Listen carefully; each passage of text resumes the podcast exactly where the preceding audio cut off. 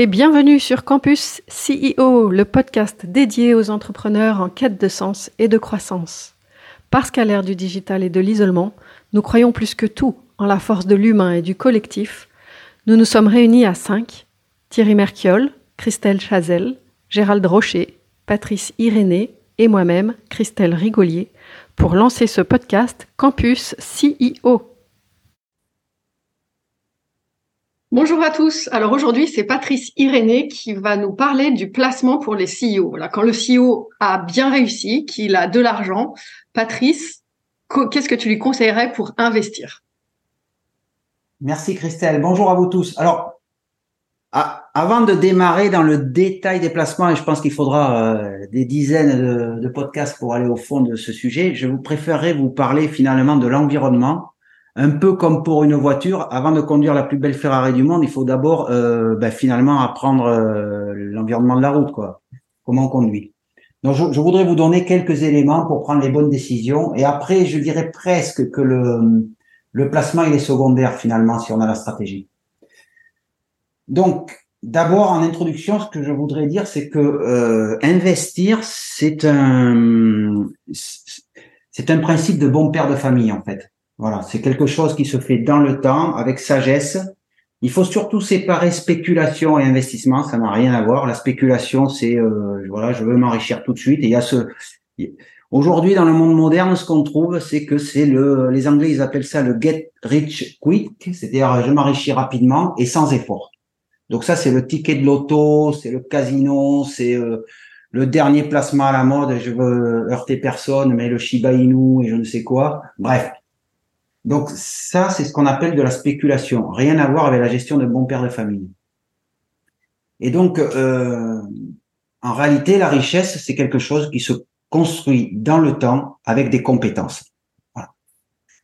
Donc, euh, pour démarrer le sujet, je vais juste euh, peut-être préciser quelle est la différence entre un investissement et de la spéculation. Investir, c'est comme et gérer un bon père de famille, c'est comme investir dans votre entreprise, mettre du capital pour euh, dans votre entreprise pour la créer, puis pour euh, pour faire des investissements supplémentaires, etc.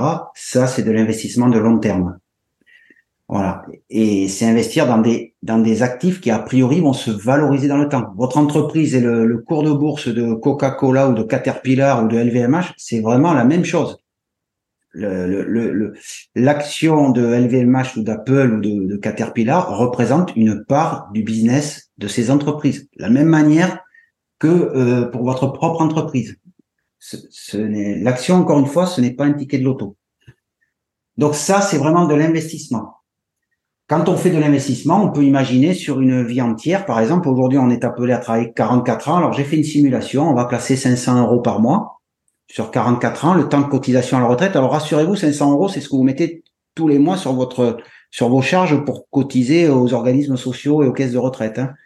Eh bien, 500 euros par mois posés sur le S&P 500, qui est le, le, plus gros indice mondial, il représente les 500 plus grandes capitalisations euh, sociétés américaines. Eh bien, si vous mettez 500 euros par mois sur le S&P 500, eh bien, ça va représenter 4 millions d'euros au moment où vous partirez en retraite.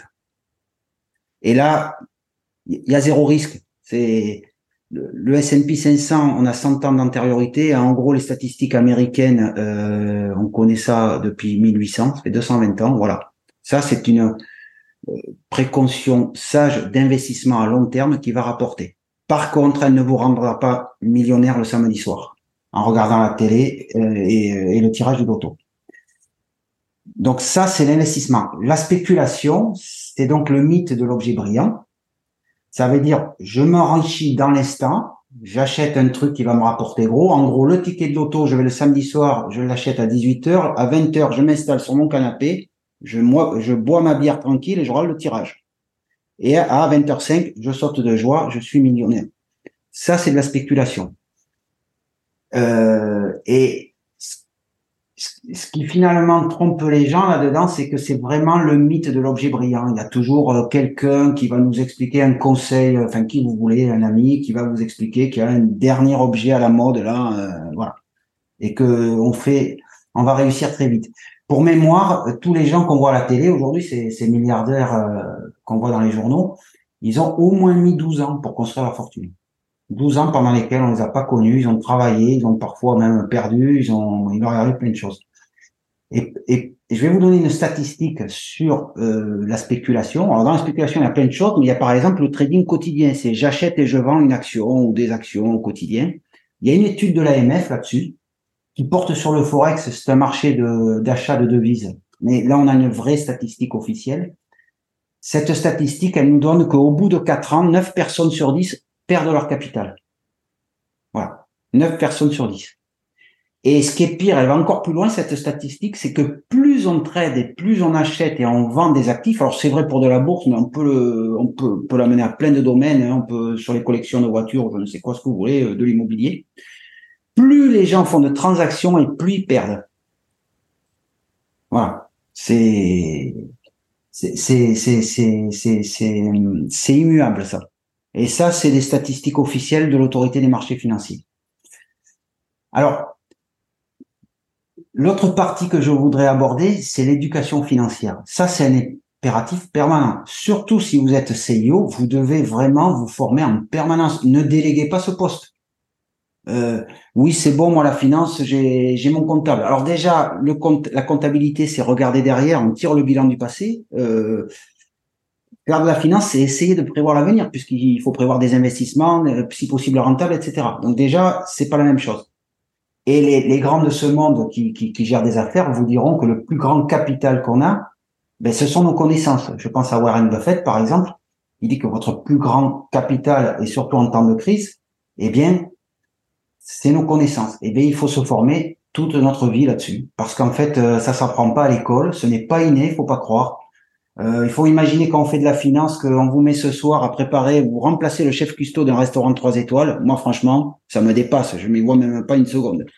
Euh, eh bien, imaginez qu'on vous demande de préparer euh, un repas financier trois étoiles pour vos convives ce soir. Eh bien, ce n'est pas inné. Voilà. Et ça, ça se travaille. Et ensuite, quand on va apprendre à travailler, ben on va apprendre ce que c'est que du rendement. On va aussi apprendre à évaluer les risques. Par exemple, une question est-ce que parce que Apple perd 20% demain matin, c'est un risque? Moi, je peux vous donner la, la réponse de Warren Buffett. Il considère que c'est une superbe opportunité, là où 90% des gens quittent le bateau. Et il dit même, c'est dommage, ça ne se présente pas assez souvent des affaires comme ça. Donc, il faut de l'éducation financière pour pouvoir aller juger de la qualité des dossiers c'est vrai sur une action, mais encore une fois, c'est vrai sur votre propre business.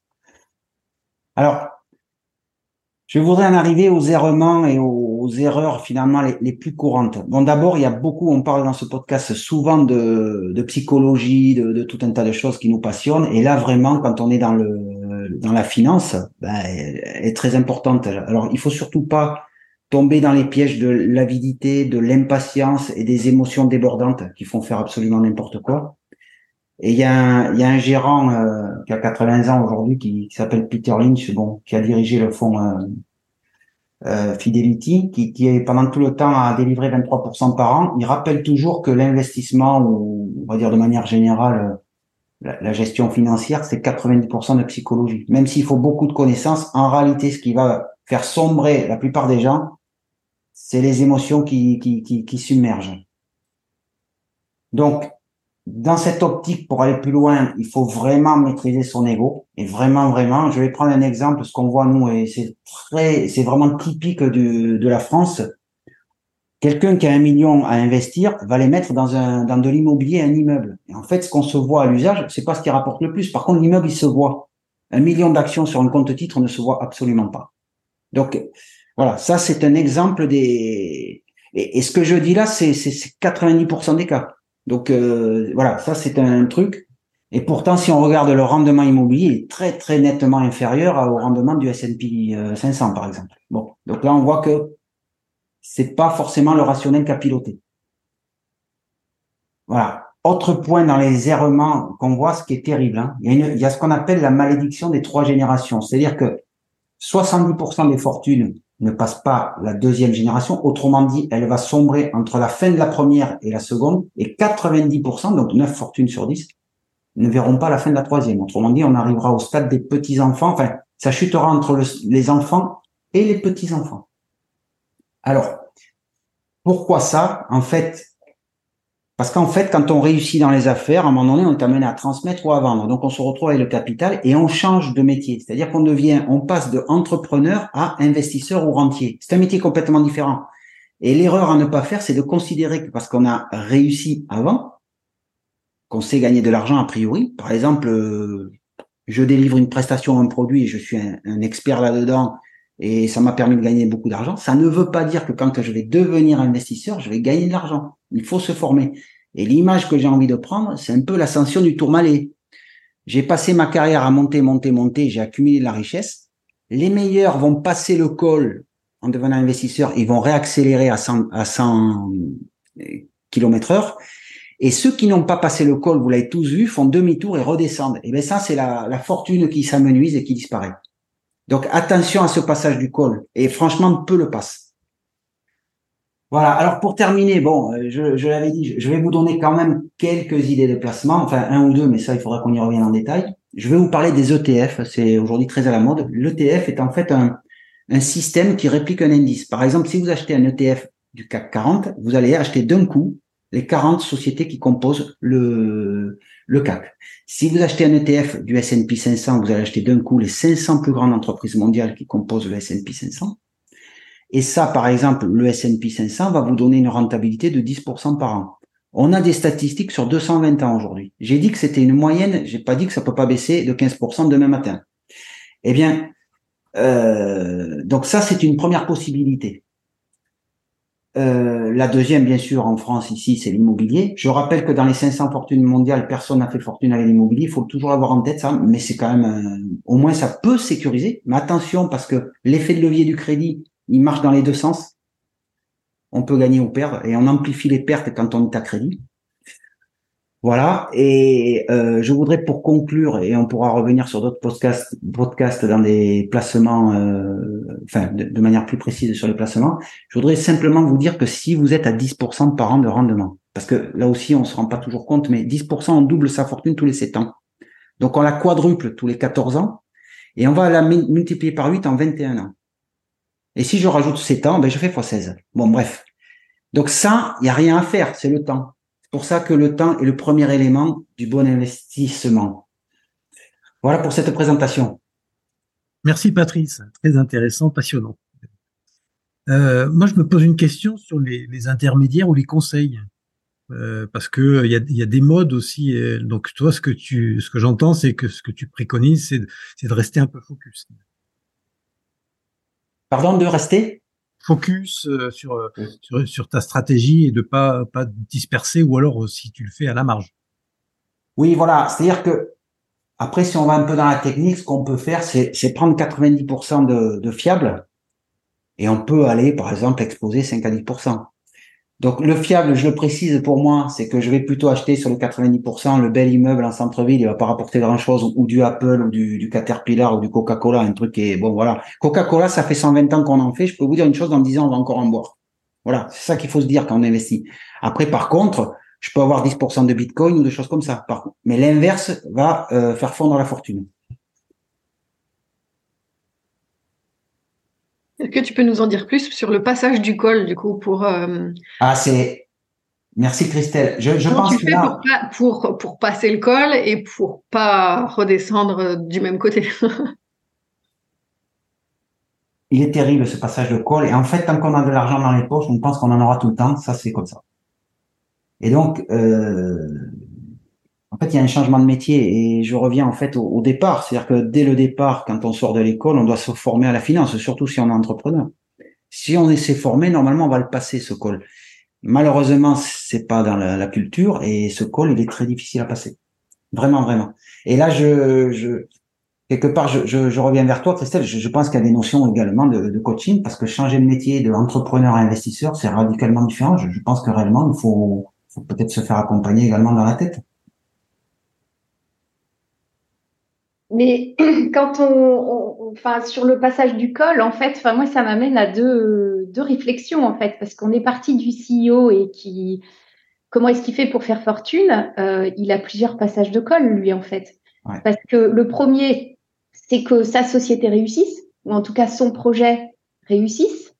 la plupart du temps, ça c'est déjà un passage de col qui est pas évident. Et ensuite, en effet, une fois qu'il a passé ce col-là, il se pose la question de qu'est-ce qu'il fait de l'argent qu'il a gagné, qui quelque part est pas une fin en soi parce que euh, beaucoup de dirigeants, enfin moi j'en ai j'en ai connu, euh, beaucoup de dirigeants se disent oh bah c'est bon, ça y est, j'ai j'ai la méthode, euh, je vais la dupliquer, trop facile, comme dans l'informatique, c'est scalable, je continue. Et c'est là où globalement par moment il peut y avoir un, un petit souci. mais le premier passage de col, c'est quand même celui de l'entreprise. Mmh.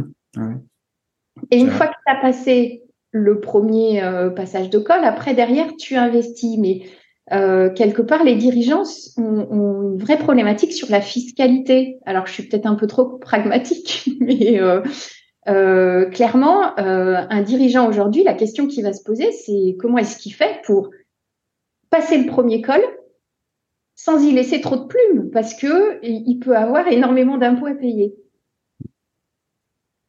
Et, c'est dans ce cas-là qu'il se pose la question de est-ce qu'il réinvestit, est-ce qu'il spécule? Donc forcément, il réinvestit, mais c'est pas facile en fait. Oui, il y a, je, décèle plusieurs questions dans ce que tu dis, Christelle. Mais enfin, je, d'abord, oui, il doit anticiper la sortie, que ce soit la transmission ou la vente. Et donc, s'il est bien accompagné, il va avoir fait en sorte de ne pas y laisser, euh, voilà, de plumes. Normalement, il ne doit pas en laisser s'il est bien accompagné. le deuxième point, peut-être, c'est que quand il va avoir réalisé cette première phase et plutôt bien en ne laissant pas trop de plumes fiscales, on va dire, là, il va se retrouver face à lui-même. Il va découvrir plusieurs choses. Et on n'est pas réellement dans la finance, mais c'est ce qui va commencer à conditionner la suite. La première chose, il va être oisif. C'est-à-dire qu'il a eu une activité où il a travaillé 70, 80 heures avec un stress pas possible par semaine. Et donc là, ce qui va se passer, il va avoir beaucoup de temps. Donc, il va commencer à naviguer sur Internet, aller voir les belles villas au bord de la mer, etc. Il va se retrouver avec beaucoup de temps et il va avoir des nouveaux amis, en fait, un nouveau cercle d'amis. Des, voilà, des gens bien sous tout rapport, qui nous aident toujours. Et donc, ce qui va se passer, il a du temps, des nouvelles idées qui arrivent, et finalement, quand on a du temps, on consomme. Qu'est-ce qu'on fait le, en général le samedi après-midi si on n'a pas de temps On prend sa voiture, on va dans une galerie marchande ou dans une rue commerçante et on passe devant les boutiques. On sait des fois pas trop ce qu'on va acheter, mais on ramène toujours quelque chose en ayant fait une bonne affaire. Et donc il y a ce passage, le passage de col, il est là pour moi. Vraiment, il est là.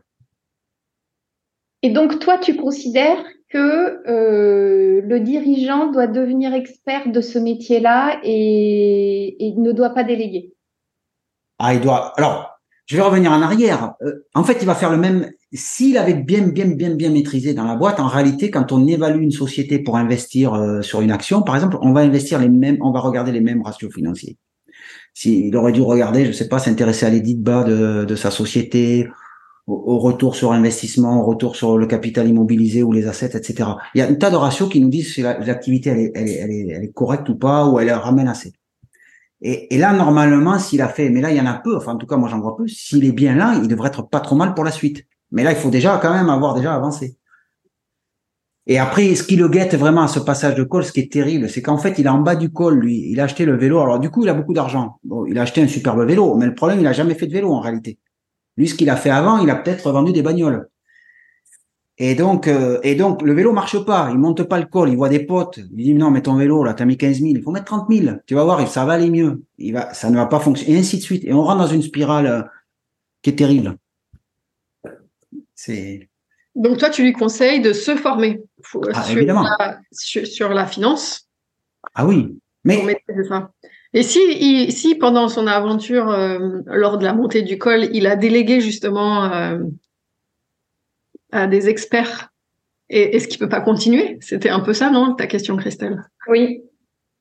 Ben, les experts, il n'y a aucun problème, mais euh, tu sais, connais-toi toi-même quand même. Donc, ce que ça veut dire quoi? Ça veut dire que si tu as des super experts, il te faut les moyens de les piloter ou de comprendre ce qu'ils te racontent. Parce que sinon, euh, donc en réalité, euh, enfin là c'est le consensus général de, de, tous les gens qui sont vraiment là-dedans à très haut niveau. On va commencer par Warren Buffett eux, tous ces gens, mais je pense à Robert Kiyosaki, euh, c'est le, best-seller euh, Père riche, Père pauvre. Tous ces gens vous disent que vous n'avez pas le choix. Vous devez vous former toute votre vie sur la finance. Et moi, je crois en tout cas que par rapport aux experts, bon, d'abord, experts, bon, bon hein, il y a experts experts, mais en tout cas, ce qu'il faut, c'est pouvoir juger de la qualité du conseil.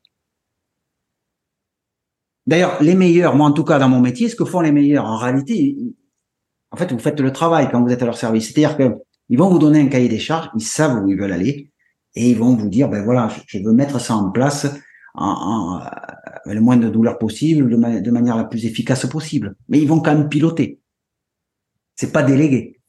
Et euh, alors, à part écouter euh, l'épisode 56 euh, de notre podcast qui s'appelait Comment devenir riche, comment tu leur conseillerais de se former en, gestion financière?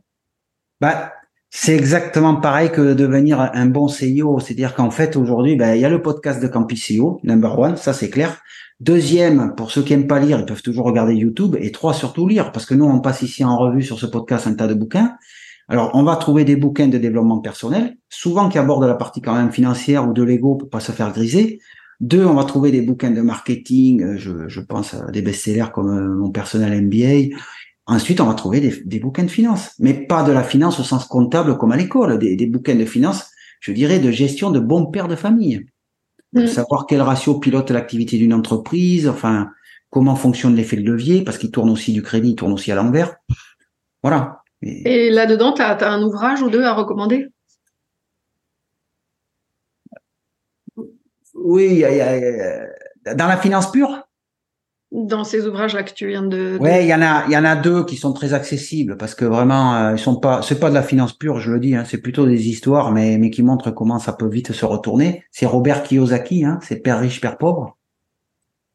Euh, parce que déjà, on prend quand même une claque, parce que si on est bien diplômé, on comprend que ben, le pauvre, c'est le diplômé. Hein. Et voilà, c'est comme ça. Le deuxième, il en a écrit un autre qui s'appelle, alors qui est un peu plus technique, mais qui, est quand même simple, qui s'appelle le, le cadran des cash flows. C'est-à-dire que là, déjà, on commence à rentrer dans les circuits de l'argent et comment ça fonctionne.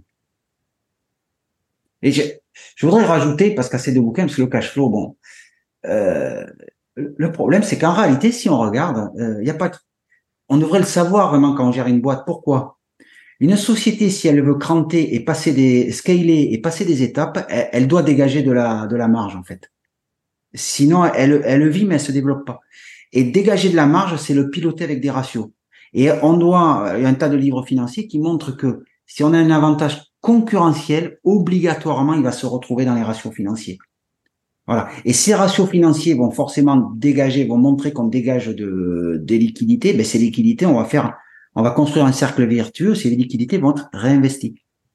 Voilà. Pour ça que c'est quand même, c'est vraiment important pour un CEO de se former sur le, la gestion financière. Mmh. Moi, il y a un bouquin que j'ai beaucoup aimé aussi, c'est euh, L'homme le plus riche de Babylone. Exactement. Qui, qui, est très très basique aussi sur la sur la gestion de des finances.